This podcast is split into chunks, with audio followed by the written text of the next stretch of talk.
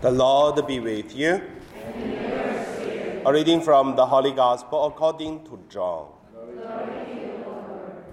Jesus said to his disciples, Whoever loves me will keep my word, and my Father will love him, and we will come to him and make our dwelling with him.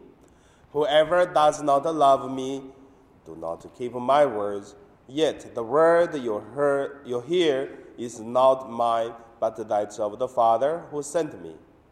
I have told you this while I am with you.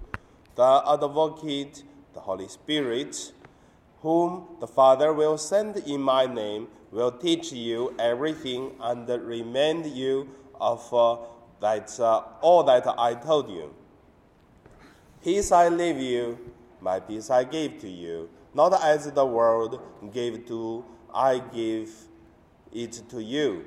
Do not let your heart be troubled or afraid. You heard me tell you, I am going away and I will back, come back to you. If you loved me, you would rejoice that I am going to the Father, for the Father is greater than I. And now I have told you this before it happens, so that when it happens, you may believe. The Gospel of the Lord.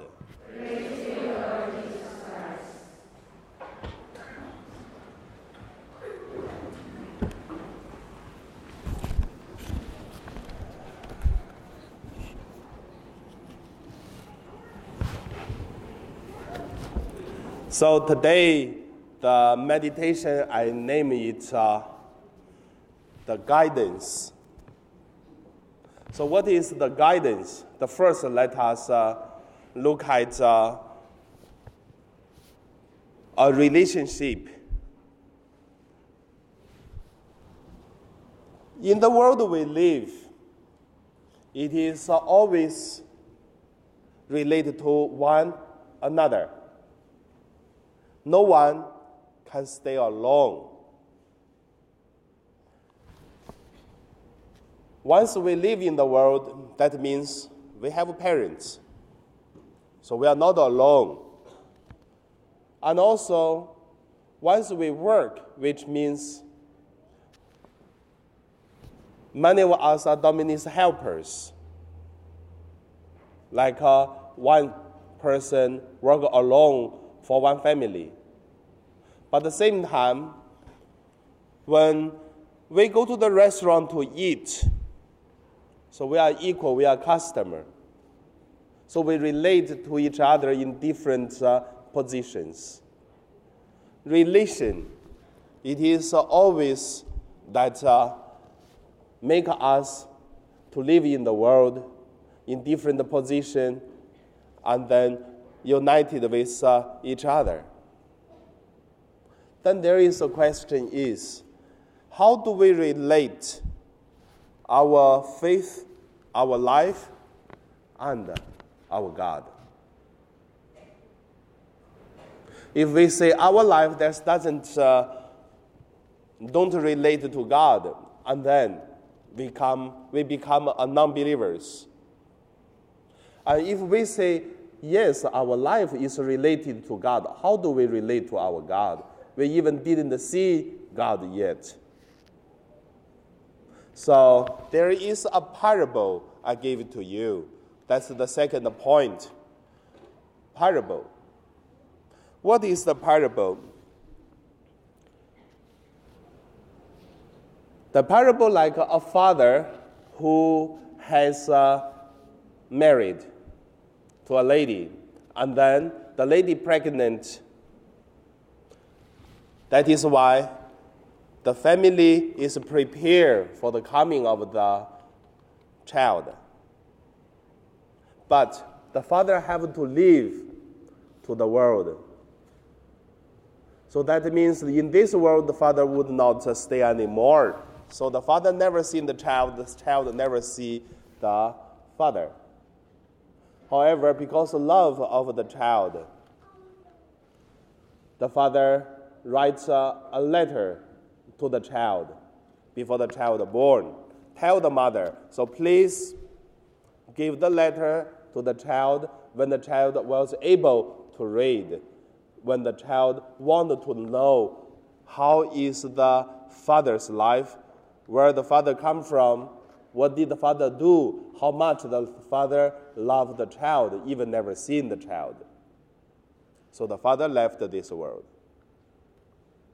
Then the child was born and then grow up and ask the mother, how is uh, the father's life?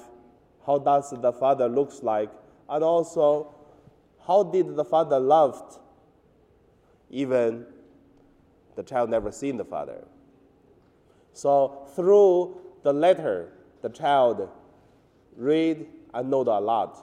But at the same time, for something the child cannot understand in the letters what did the father write. So ask the mother, and then the mother had experience to live with the father, know exactly what does mean, and also explain to the child. And then the child understand more. That's the guidance of the mother. So that is the parable.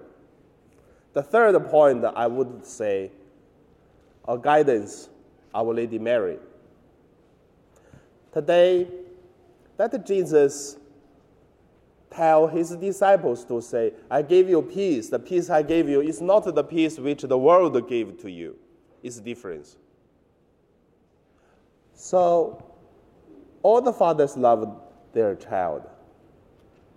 When we look at the parable, I would say the father like a God, the letter like the Bible we read, and then the mother it is uh, the church, and then the mother also can be Our Lady Mary. So that is the Catholic Church to understand the relationship between us, church, faith, Jesus, and Mary. So we read the Bible so that we know God. We don't see the Father, but through reading Bible, we know how does God looks like, how does God like it, what kind of things God do not like it, and then also what kind of uh, things God want us to do, and also how much God loved us through the Bible we know. But somehow we do not understand some Bible. Then the church at the beginning already live with Jesus, live with God. In these experiences, so the church teaches us through the experiences. That called the guidance of the church. Mary, she is the most suitable person to guide the church, the people in the church. So today, when we crown Our Lady Mary, so have you ever asked yourself, why do we crown Our Lady Mary? Is because of uh, her beautiful? What is the successful of Mary? What's the specialty of Mary? And also, a lot of questions about uh, what's the relationship between Mary, Jesus, God, and her faith and her life. What's the relationship between us? That is why today I prepare this parable to you. You will learn more about this relationship. So that is the Catholic way. The version of Catholic, we have a child, we have a father, we have a, the letter, we have the mother. And then in the Christian way, there's only child and the letter. There's no mother. So, I know my sharing, also I want to say, like Jesus said, I give you my peace. The peace I give you is not the peace the world gave. So, when the appearance of Our Lady Mary in different pilgrimage, uh, the shrines everywhere, and to give us the message always is repent, be peace, and also pray. It seems that Our Lady Mary have more concern, worries than God, because That is a mother's heart. And also, that is uh, how did uh, Our Lady Mary look at Jesus did the great saving work. And Mary wants all of us to receive this uh, salvation. All the children should be saved. That is why we crown Our Lady Mary so that uh, we learn how did Mary related uh, to God and also her model it is uh, our life. So that is my sharing today and also to thinking about uh, and then to answer the questions in your heart and then, then to see how do we live. And now we pray.